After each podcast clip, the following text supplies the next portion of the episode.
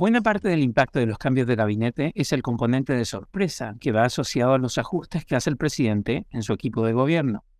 Lamentablemente, para el gobierno del presidente Gabriel Boric, el cambio de gabinete que se viene anunciando desde fines de 2022 no va a tener ese efecto. Tanto porque los puestos más importantes del gabinete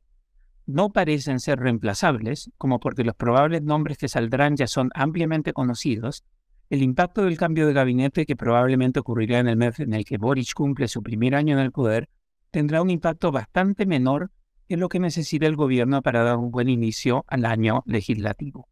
El golpe de timón que necesita el gobierno para dejar en claro que este año habrá una hoja de ruta mucho más clara y que el gobierno logrará avances concretos en sus iniciativas legislativas va a necesitar una señal mucho más fuerte que el cambio de gabinete que parece estar planificando la moneda.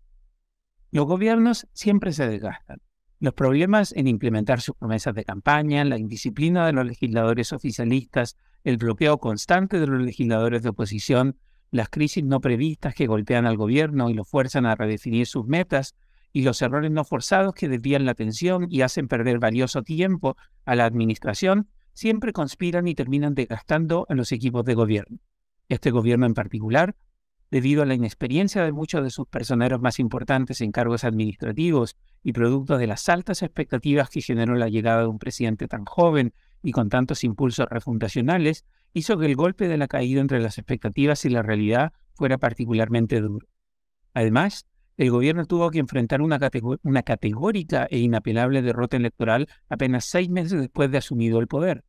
Habiéndosela jugado con todo a favor de la nueva constitución, la amplia victoria del rechazo fue también una devastadora derrota para el proyecto transformador del gobierno. A Boris y a sus dos coaliciones les ha costado mucho ponerse en pie después del portazo en la cara que les dio una amplia mayoría del electorado nacional. Siempre es difícil perder una elección, pero cuando ibas con una ventaja amplia solo unos pocos meses antes del día del plebiscito, resulta especialmente doloroso morder el polvo de la derrota. Cuando asumió el poder, Boris y sus aliados daban por sentado que lograrían una victoria en el plebiscito y que eso facilitaría la implementación de su ambicioso proyecto transformador. El cambio de gabinete que hizo Boris después de la derrota en el plebiscito ayudó a refinir las prioridades de su gobierno y a dejar en claro que el proyecto refundacional con el que había llegado al poder estaba muerto. Pero en los meses que han transcurrido desde ese cambio de gabinete, se, han multiplicado las dudas sobre cuál es la nueva hoja de ruta de la administración. El gobierno pasó de una oposición abierta, por ejemplo, al TPP-11, a celebrar su entrada en vigor hace unos días las promesas de una reforma tributaria profunda se han diluido al punto que ahora se discute si logrará recaudar un 2% del PIB en régimen o incluso menos. La reforma de pensiones anunciada con bombos y platillos todavía no se empieza a votar en la Cámara de Diputados. La radicalidad izquierdista del gobierno se ha centrado en nombrar personas radicales, pero incompetentes, a cargos clave, y en unos injustificados y dañinos indultos, pero la estructura institucional del país no se ha modificado bajo la administración de este presidente que habla mucho más de lo que hace. De ahí que el cambio de gabinete que se viene difícilmente podrá ayudar al gobierno a salir del complejo lugar en que se encuentra. Si Boric opta por fortalecer a los moderados, los más radicales en su coalición cederán a la tentación de sumarse a la desordenada oposición que se está formando a la izquierda de Boric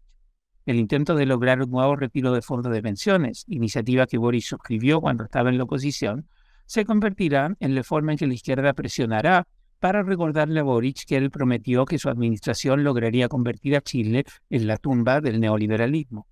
Si en cambio Boric opta por darle más fuerza a los radicales de izquierda, su aprobación seguirá cayendo y la gente lo castigará en las elecciones para el Consejo Constitucional a realizarse en mayo de 2023. Como no tiene mucho margen, pero tampoco mucha convicción respecto a qué tipo de gobierno deberá liderar lo que queda de su administración, el presidente Gabriel Boric probablemente terminará reflejando esa confusión e indecisión en el cambio de gabinete que se espera realice en el mes de marzo. Porque Boric no sabe hacia dónde quiere ir, el cambio de gabinete que pronto realizará tampoco logrará señalar al país cuál es la dirección en la que el presidente pretende llevar a su gobierno en la primera mitad de 2023. El Libero, la realidad como no la habías visto. Haz que estos contenidos lleguen más lejos haciéndote miembro de la red Libero.